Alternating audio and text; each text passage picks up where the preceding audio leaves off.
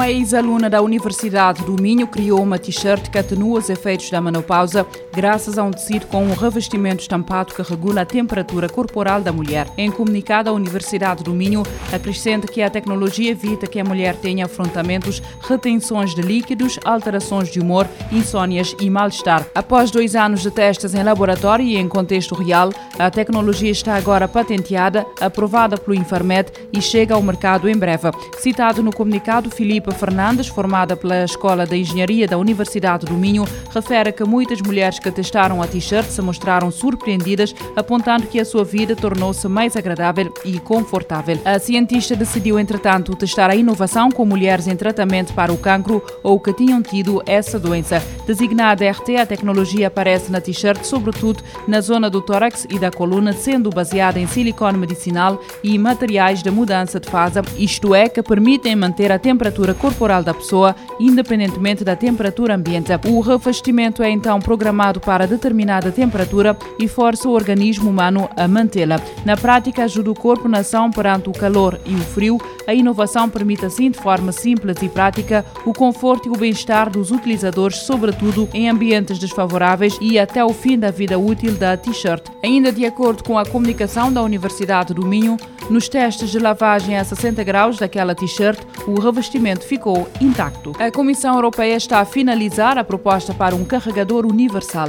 A Comissão Europeia está a dar os retoques finais da proposta para a criação de um carregador universal para dispositivos digitais como telemóveis e computadores na União Europeia. A informação foi avançada esta semana pela Comissária Europeia da Concorrência, Margaret Vestager. A também vice-presidente executivo da Comissão Europeia explicou que a proposta está na reta final e acrescenta ainda desconhecer o cronograma para a apresentação. Em janeiro de 2020, os eurodeputados adotaram uma solução não vinculativa a favor de um carregador universal na Europa, em nome dos direitos do consumidor e do ambiente.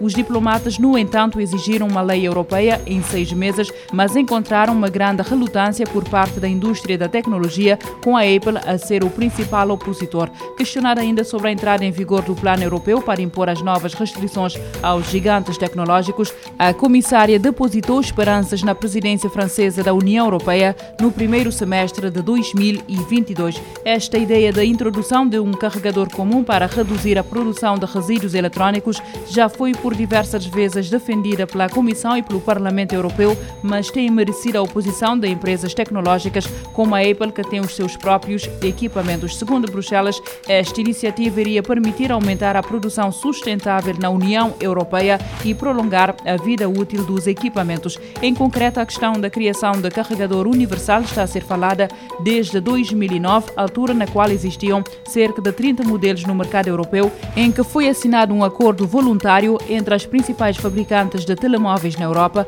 para o harmonizar. Isso permitiu reduzir o número de modelos e atualmente existem três principais tipos de carregadores no mercado europeu: USB 2.0, Micro B, USB-C e o sistema Lightning, utilizado exclusivamente por dispositivos da Apple. Telegram tornou-se ainda mais popular para o crime digital. A encriptação presente na Telegram tornou a app de mensagens uma das opções mais populares entre criminosos e cibernéticos nos últimos anos, uma realidade comprovada pela mais recente investigação do Financial Times e pela empresa de segurança Cyberint. A investigação indica que a Telegram está a ser usada para vender credenciais de internautas de plataformas de gaming e serviços financeiros. Em alguns dos canais em que estas informações são vendidas, podem encontrar-se milhares de subscritores. Uma das aplicações de mensagens mais populares da atualidade, a Telegram atingiu os mil milhões de downloads a nível global, conforme conta o TechCrunch. De acordo com o Sensor Tower, a Telegram é mais popular na Índia, seguindo-se a Rússia e a Indonésia. O site indica ainda que os downloads da Telegram tiveram um crescimento de 61% na primeira metade de 2021 em relação ao ano passado. Este impulso deveu-se à polêmica em que o WhatsApp esteve envolvido em relação aos novos termos de serviço em que a empresa queria implementar na plataforma. O universo dos videojogos não para de crescer e no que respeita às criações para o universo mobile, há novidades a chegar constantemente.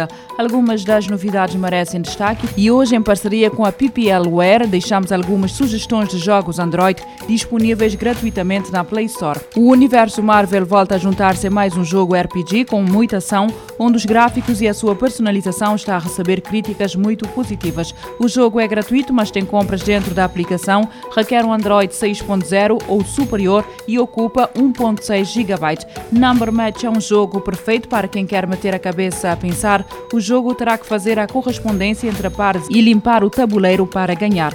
Vai desenvolver habilidades como a lógica e a concentração. O jogo é gratuito, tem publicidade, mas dispõe de uma versão Pro dentro da aplicação. Lost in Blue, depois de sobreviver a um acidente aéreo, o jogador precisa arranjar recursos para criar armas e ferramentas e construir abrigos e instalações para enfrentar os elementos da misteriosa ilha onde fica preso. O objetivo é voltar para casa. O jogo é gratuito, mas inclui compras dentro da aplicação para poder avançar.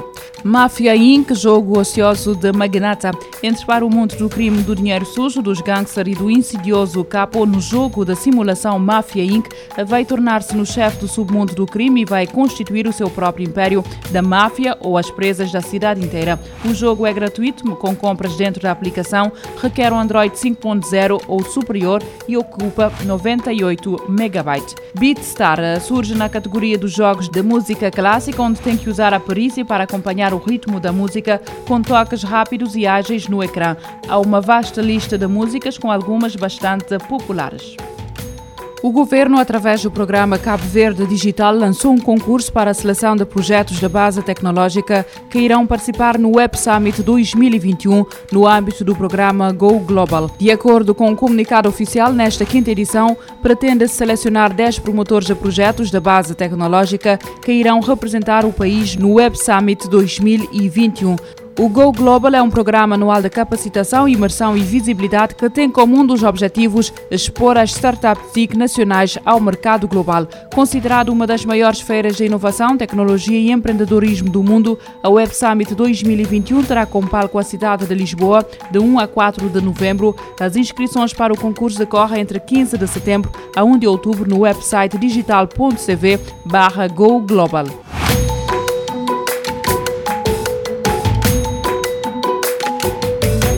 Futuro agora, com o apoio da Agência Reguladora Multissetorial da Economia.